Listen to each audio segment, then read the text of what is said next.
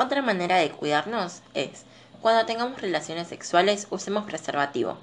Es la única manera de evitar contagiarnos algunas enfermedades de transmisión sexual. Hay que usar preservativo, no hay otra.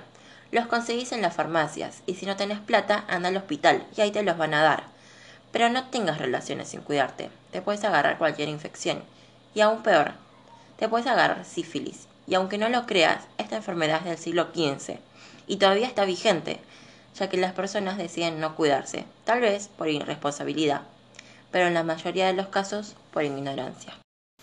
Y sí, por último, COVID ya que no nos tenemos que relajar ni dejar de cuidarnos los que tenemos la posibilidad de tener recursos como agua y jabón. Hay que lavarnos las manos seguidos, tomar distancia uno del otro y tratar de no salir.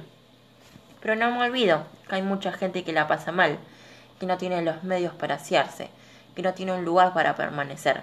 Tratemos en lo posible de andar con cubrebocas y no llevarnos las manos a los ojos, boca y nariz. Así que fíjate que estás a tiempo de cambiar actitudes por tu bien y el de los demás. Sé consciente que desde nuestro lugar podemos cambiar actitudes para mejorar la situación. No nos sobrevaloremos.